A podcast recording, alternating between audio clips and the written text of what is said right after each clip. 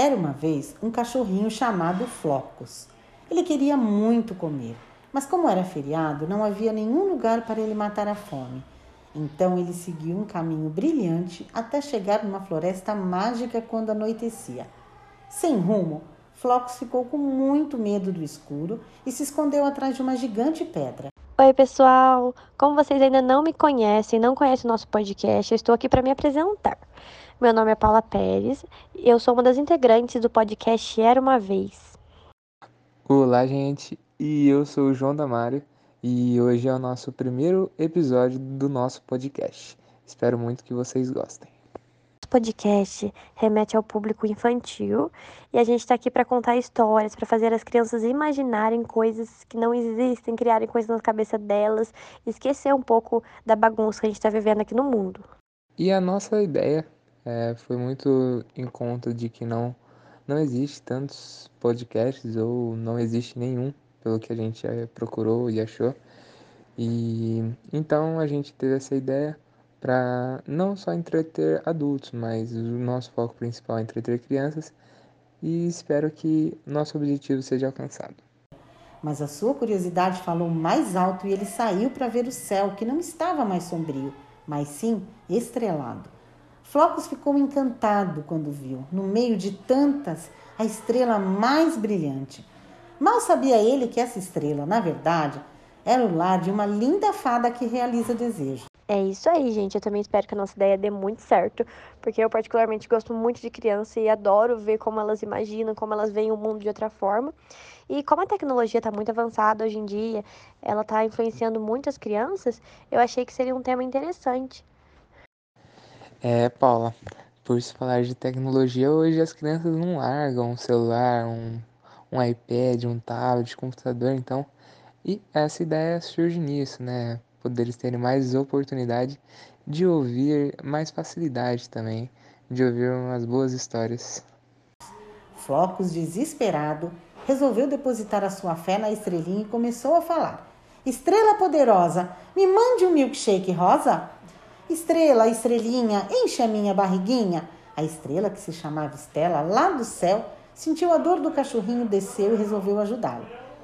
No nosso primeiro podcast do Era Uma Vez, também podemos trazer a Cristiane Silva. A Cristiane Silva ela tem dois filhos e esses filhos eram muito agitados e ela vai poder falar um pouquinho de como essa técnica de contar histórias influenciou na vida deles. Agora eu tô aqui com a Cristiane Oliveira, ela vai falar um pouco pra gente é, sobre a história na vida dos filhos dela. Ela tem dois meninos, né, Cris? Você tem dois filhos homens. Isso. É, e como que foi? Desde criança você isso foi presente na vida deles? Se eles é, eram ansiosos? Me conta um pouquinho sobre os seus filhos. Eles eram ansiosos? Eles são ansiosos até hoje? Desde pequeno? Como que era o comportamento deles? Então, é, desde pequenininho eu tenho o costume de contar historinhas para eles. Até hoje a gente às vezes brinca, mesmo o Vitor maiorzinho, né, mocinho, e o Bruno com a idade que tem, né, com 12 anos, a gente ainda brinca de contar história. É, então, eles, eles, eu sempre contei história para eles, sempre tive o hábito de contar, até porque o Bruno ele tem é, um pouco de déficit de atenção, Sim. então isso ajuda muito. Sim, ele. Então, assim, pessoas com déficit de atenção, elas não, não têm muito o hábito de prestar atenção. E mesmo no, nas histórias ele prestava atenção, tipo, isso pegava a atenção dele, fixava? Sim, você sabe que até na, na, na escola a gente percebe a diferença, porque assim, ele tem provas de, do livro e eu, eu costumo ler para ele também. Ele lê um pouco, eu leio um pouco, eu leio um pouco, e vou contando para ele o que tá acontecendo. Para ele também usar a imaginação, né? Pra Isso. prender mais ele na imaginação. E você sabe que ele vai super bem é, nas histórias, por, na- nas provas, por conta das histórias que a gente livro. sempre teve Sim. hábito de contar. Então você acha que tipo isso fez diferença na vida dele de concentração também, mesmo ele tendo esse déficit, isso atraía, atrai, atrai ainda até hoje a atenção deles e faz a diferença. Você percebe a diferença Sim, sim. nas provas do livro, Sim. né, que, que contém mais histórias, contém um enredo maior assim de imaginação. E, e, se fosse uma história de português normal, você acha que tem, tem essa diferença dele prestar atenção, dele focar mais na história? Tem, tem, tem mais diferença. E também antes de dormir, você tinha o hábito dele de, de contar histórias, ele estava muito ansioso para ele relaxar. Até você acha que isso mudava em você? Sim, com certeza. A gente tinha até aquele livrinho da Bíblia, Bíblia infantil, uhum. e a gente costumava contar as historinhas dali. É, e assim, desde pequenininho, eles sempre tiveram muitos livros e sempre cada um teve sua Bíblia infantil uhum. e eles adoravam. Ah, então tá bom. Obrigada Imagina. e volto para você. Paula, um beijão, até a próxima, Cris. Tchau, obrigada. Gente, a gente vai entrevistar o Bruno, que é uma criança. Essa criança que tinha bastante, que era muito ansiosa e a mãe resolveu contar as histórias para acalmá-lo. Ele é o filho da Cristiane, que a gente acabou de entrevistar também, e ele vai nos contar como a história ajudou ele no seu desenvolvimento. Agora eu tô aqui com o Bruno de Oliveira, a mãe dele conversou um pouquinho com a gente, a Cristiane, e comentou com a gente sobre é, a inclusão da leitura na vida dele desde sempre, dele e do irmão dele, do Vitor, desde sempre. Me conta um pouquinho, Bruno, quando você é desde pequeno, a sua mãe já te deu a Bíblia, é, você lia as historinhas antes com a sua família, como que é? E seu irmão também participava? Como que é a questão da leitura na sua vida quando você era menorzinho? Eu gostava bastante de ler, é, apesar que não era nem sempre algumas bíblias, era também alguns livros e gibis. Ah, você gostava de gibi também? Aham, uhum, sim, gostava muito. E quando você não sabia ler, a sua mãe antes ela lia para você, né? Sim, lia. Antes de você dormir para você pegar no sono? É, contava umas histórias. E você acha que isso te ajudava em questão de ansiedade, em questão de você prestar mais atenção, você pegar mais no sono? Como que você relata isso pra gente? Ah, sim, é, era mais, mais tranquilo e mais rápido também. Para você pegar no sono? É. E como que é a sua rotina antes, quando você não lia, como que era? Quando ela não contava história pra você, você demorava para pegar no sono? Aham, uhum, é, era mais difícil também de ler também. Aí eu comecei a ler e agora eu consigo ler melhor do que eu li antes. Com mais você acha que você enriqueceu o seu vocabulário, então? Essa rotina da leitura na sua vida enriqueceu o seu vocabulário para você saber se expressar melhor? Sim. Antes você não. Não, antes não. E você acha que é, é importante para as crianças sempre ouvirem histórias para dormir? É, você acha que isso, é, ficando no lugar, nem que for um pouquinho, por dia, só um pouquinho de tempo por dia no lugar da tecnologia, é importante para a criança hoje em dia? É muito importante também é, é, aprender as coisas do passado também que ah, aconteceu. história, você gosta de história? Sim. E você acha, você, a sua mãe comentou que ela faz, que você faz prova do livro na escola que você estuda, né? Você, ela falou que você até presta bastante atenção. Você acha mais fácil prestar atenção quando é prova do livro, quando é prova de história mesmo, que tem história do passado, para você se entreter mais pra, do que, por exemplo, uma prova de português, que tem as regras, uma prova de geografia, que você tem que decorar. O que, que você acha? Tem que prestar bastante atenção para chegar na prova e não errar. Então, é. mas você acha mais fácil, então, a prova do livro? Assim, nessa questão de se você imaginar a história, você não ter que decorar uma coisa eu acho. E sim entender é mais fácil? Eu acho mais fácil porque também é bom pro raciocínio também. Hum, então tá bom. Obrigada e até a próxima. Tá, obrigado você. Chegando lá, disse: Boa noite, amiguinho. Precisa de alguma coisa? Flocos, com muito medo, foi se afastando, pois a luz da fada era tão brilhante que ofuscava seus olhos. A fada gritou: Volte aqui! Vou diminuir a luz para não machucar seus olhinhos. Flocos, assustado, respondeu: Quem é você? Também vamos ter a participação da Bárbara Glaschler. E ela é contadora de histórias, participou de vários eventos e ela sabe o que atrai a cada idade, o que prende mais cada idade em termos de histórias. Então é isso, Paula. Tô aqui com a Bárbara Gessler. Ela é contadora de histórias e também trabalha numa escola. Vai contar um pouco pra gente é, qual a relação é, positiva da, das histórias né, para as crianças, é, levando um pouco para a escola e pro dia a dia das crianças. Então a importância das mães contarem histórias para as crianças desde pequena. Como que é, Bárbara? Oi, tudo bem? Muito bom estar aqui falando com vocês, né? É, a importância da história na vida de uma pessoa é tudo, né? A gente está falando de uma narração, de dar continuidade a uma tradição familiar. E por incrível que pareça, isso está dentro do, do ser humano como uma coisa é, orgânica. Nós, todos nós somos contadores de história, né? Todos nós somos transmissores, reprodutores dessa colcha de retalhos que é a nossa tradição. E a tradição oral, partindo do princípio até das tribos indígenas, partindo do princípio de que imigrantes, enfim, de que todo ser humano carrega isso como um legado familiar. E nas crianças, dentro do ambiente escolar, isso ele é incentivado, é onde a gente desperta esse interesse pela leitura, pela narração, pela história. E ela acompanha vários estágios, né? Se vocês quiserem, eu posso falar um pouquinho sobre esses estágios para vocês. A gente tem aí no, na primeira infância esse contato com a leitura, com a narração, através do tato, através do visual, através da audição. Então, por isso que hoje é muito comum a gente ver historinhas para banho, né? Porque é um momento em que a criança está aberta, está relaxada, está curiosa ao que vai acontecer, e é nesse momento que as mamães dão aqueles livrinhos para que a criança folheie, para que ela tenha contato com cores, com sons, com formas, né? A partir daí, lá pelos dois ou três anos, a criança já começa a adquirir um repertório linguístico. E o que, que seria importante para a aquisição desse repertório? A musicalização. Né? A musicalização é muito importante. O toque, a reprodução dos sons, o barulho. A criança vai associando isso a coisas do universo que ela conhece.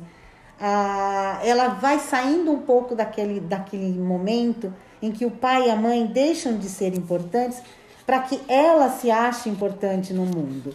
Então, dentro da cabecinha de uma criança de dois ou três anos, as figuras começam a querer se formar. Quando a criança chega nos seis ou nos sete, nos sete anos, nos sete anos, né, ela já, a gente já tem um leitor se formando, né, o leitor inicial.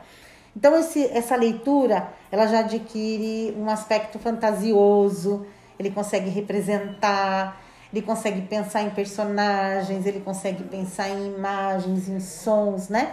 E ele começa a discernir também o certo do errado. Olha, se ele está pensando numa história com personagens, é claro que esse conceito de certo e errado, de bem e de mal, isso vai surgir na vida dele, né? Através dessa contação, dessa narração. Mais tarde, aí ele já começa a adquirir criticidade, autonomia, e ele mesmo começa a ser é, o representante, se representar, né? Se colocar como representante nessas histórias. Imaginar que ele é este herói ou este protagonista ou ela é essa protagonista, né? E eles já começam a, a pensar nas histórias como sendo, fazendo parte delas. E a escola é o ambiente que dá todo o elemento para que isso aconteça. As famílias incentivam e a escola dá a linha e o aluno vai. E quando a criança vai, quando ela encontra esse ambiente estimulante, esse ambiente rico em aprendizagens, ela começa a achar a leitura parte da vida dela. Ah, ela não para mais de ler. Aí ela acha todos os recursos possíveis, seja em, em podcast, seja em livros, né? Nesses, nessas novas plataformas de leitura, ela não para mais de ler, né? Eu falo que um leitor estimulado é um adulto assim encantado para o resto da vida. E, e você acha que a partir de qual idade, é, desde quando a criança já é pequenininha, isso já é importante estar tá na rotina dela? É, a criança se familiariza muito é, com, com os sons, né? Ela começa a ter essa identificação desses sons a partir do momento que ela está na barriga da mãe. Então, tudo o que for estimulado e dado como repertório para essa criança, vai fazer com que ela tenha interesse, né? Uhum. É, é, assim, uma criança ela é um, um, um, celeiro de possibilidades, de estímulos, né? De, de provocações. Então, se você entender que esta criança, a partir do momento que ela foi concebida, ela receberá, receberá um estímulo, seja através de uma cantiga, seja através de, um, de uma voz, né? Ou seja através da contação de histórias, ela sempre vai ter dentro dela esse repertório estimulado. E você acha, você que já participou de eventos tal, você acha que, por exemplo, com dois anos, três anos, quatro anos, cinco anos, qual é o foco maior da criança? O que mais atrai ela na história? Tem uma, uma algo que a gente pode deixar mais generalizado? É, a criança ela reproduz muito aquilo que ela vivencia, né? Então, de onde a criança veio é aquilo, é o foco de interesse dela. É claro que a gente fala de uma criança estimulada, ela sempre vai querer histórias ricas, ela vai querer sempre histórias onde ela perceba é, consiga discernir essa questão entre bem e mal. Uhum. E uma criança que recebe pouco estímulo, ela, mesmo numa idade pequena, ela pode desenvolver e trazer aquilo para o mundo, para a vivência dela, né?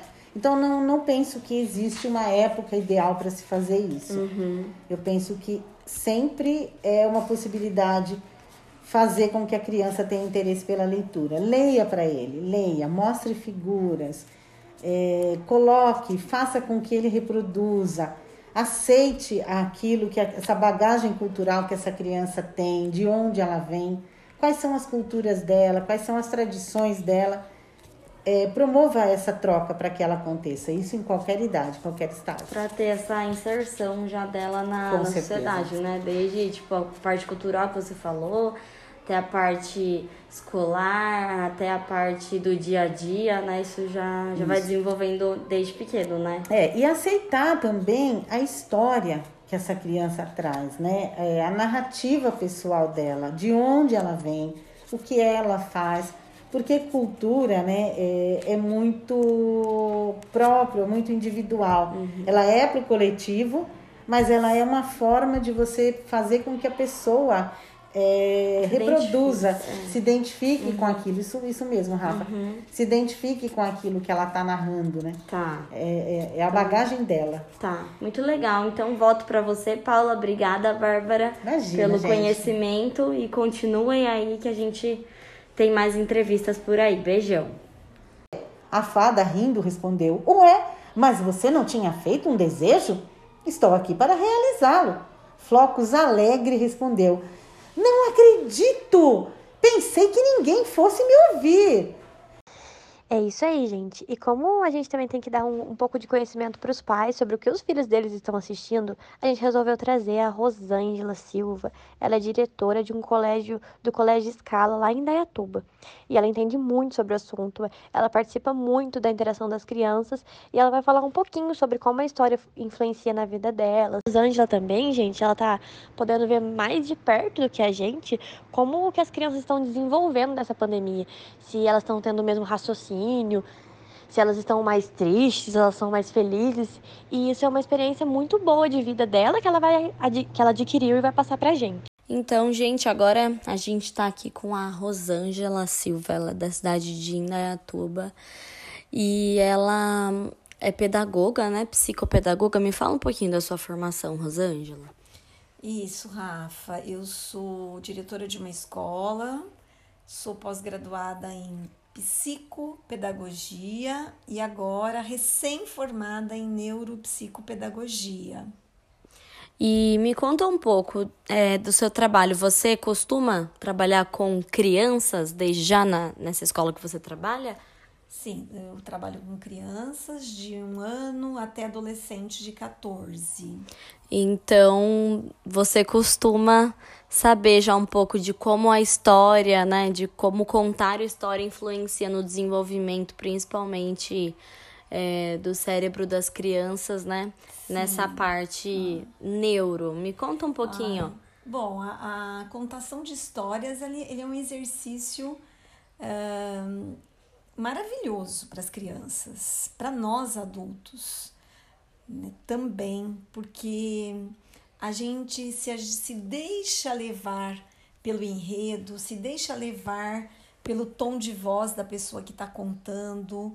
Se isso mexe conosco, que somos adultos, imagine o que isso faz na, no cérebro de uma criança, né? o encantamento que isso proporciona e as habilidades e as sinapses que a contação de história eh, fazem né, em termos neurais e o, e o quanto de contribuição para a linguagem, para a parte corporal, para o autoconhecimento, para as sensações e percepções, é, o quanto de conhecimento que a criança vai ganhar, né? Eu até falei com uma mãe, com a Cristiane, ela até falou do, do filho dela, que ele tem TDAH, uns o, o transtorno né, de ansiedade, de prestar atenção, e falou da diferença de como o filho dela, o Bruno, ele presta mais atenção na prova do livro que ela lê para ele, que é uma forma de contar a história, uhum, né? Que de uma forma ou de, de uma forma ou outra. Você tá contando a história para alguém e a diferença de uma prova de português, por exemplo, que é mais direta com regras igual matemática, uhum, com né? tempo estipulado, com regras. Isso. É, e o ouvir, né? Ouvir a, a leitura que a mãe faz é, é, é uma forma de contação, né? Se a mãe tem, põe ritmo, se a mãe põe entonação nessa leitura, se ela põe ênfases nos pontos, é, o entendimento para essa criança, né, para o Bruno no caso, fica muito mais fácil do que se ele mesmo tiver que ler o livro, porque ele tem dificuldades, né, para se concentrar, para discriminar letras e palavras. Então, ouvir, nesse caso dele, né, ter um leitor é, ou até um escriba é bastante interessante para a compreensão dele. E você recomenda essa questão de contar história para crianças que já, mesmo se apresentam a ansiedade ou mesmo se não apresentam, assim, desde crianças no maternal, isso desde assim. Desde a barriga da mãe, eu recomendo. Desde a gravidez, né? Quando você conversa com a criança, que está lá no seu ventre, quando você conta uma historinha ou canta uma música, com certeza você fez uma, uma conexão com ela e com certeza a, a, ela está ouvindo, ela está sentindo essa, essa aproximação. Então, desde o ventre materno, contem histórias para as crianças. E, e na, na, primeira infância, né, que são as crianças pequenas, é um, a, a contação de história é um instrumento para para auxiliar na aprendizagem, na ampliação de vocabulário, uh, para ampliar o conhecimento de mundo dela. Então é muito interessante. Então tá bom, obrigada e nos próximos episódios a gente conversa um pouquinho mais aprofundando. Obrigada. Ok, ok, pessoal. Tchau. Estela sussurrou em seu ouvido: Olhe para o céu. Flocos olhou e muitos alimentos caindo ele enxergou. O cachorrinho disse: Muito obrigada! Ela respondeu esticando as mãos. Chega de prosa. Toma aqui o seu milkshake rosa. A Rafaela Vitiello também pôde entrevistar o Gabriel Guimarães. Ele ainda não tem filhos, mas ele está sempre rodeado de crianças. A vida das crianças faz parte da rotina dele.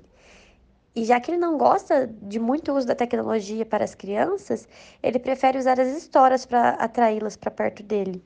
É isso aí, Paula. Agora eu tô aqui com o Gabriel Guimarães e ele vai falar um pouco pra gente de como é a rotina dele com os sobrinhos.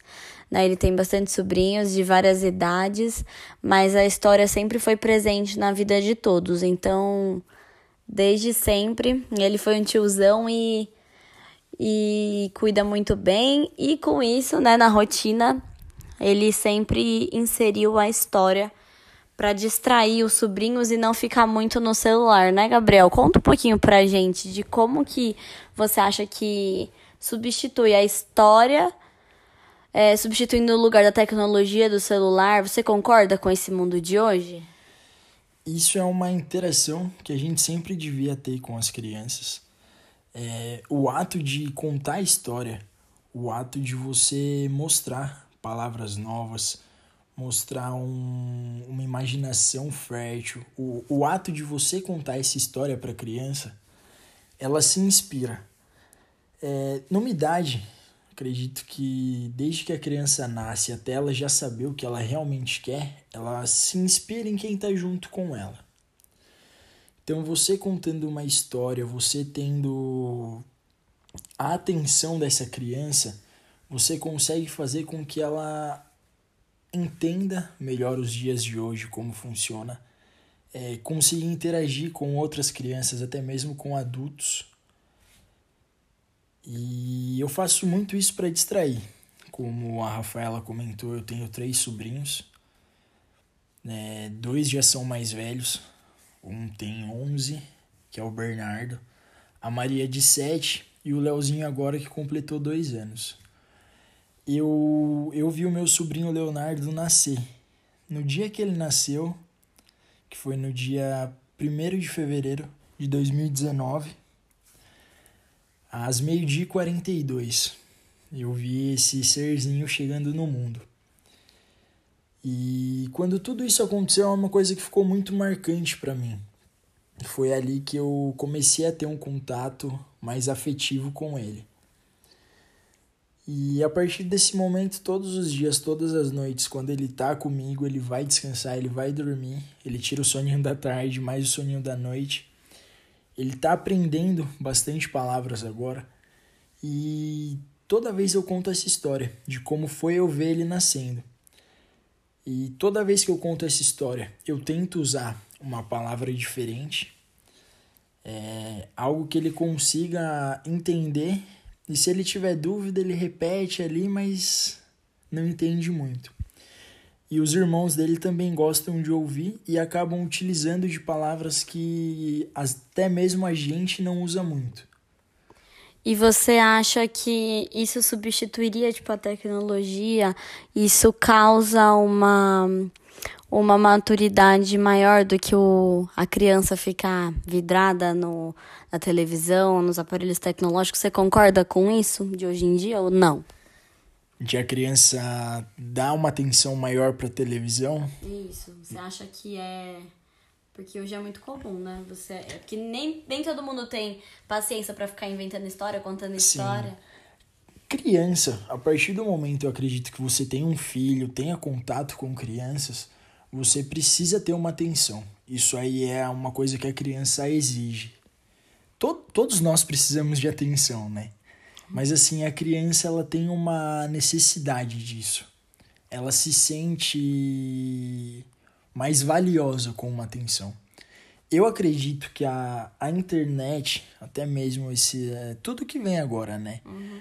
É, Twitter, Instagram, Facebook. As plataformas sociais sim. em si. Tudo isso acaba influenciando. Se a criança é muito jovem, é perigoso ela acabar mexendo nisso. Eu acho que o ato de contar a história, você faz com que a criança interaja mais. Interaja não, não é a palavra correta. Ela faça mais exercícios mentais. Uhum. Ela acaba utilizando mais o seu cérebro para conseguir inventar alguma coisa, ela conseguir seu cérebro, você acaba fazendo com que a sua mentalidade ela fortaleça a cada momento mais. Eu, quando era pequeno, eu gostava bastante de, de brincar de espada.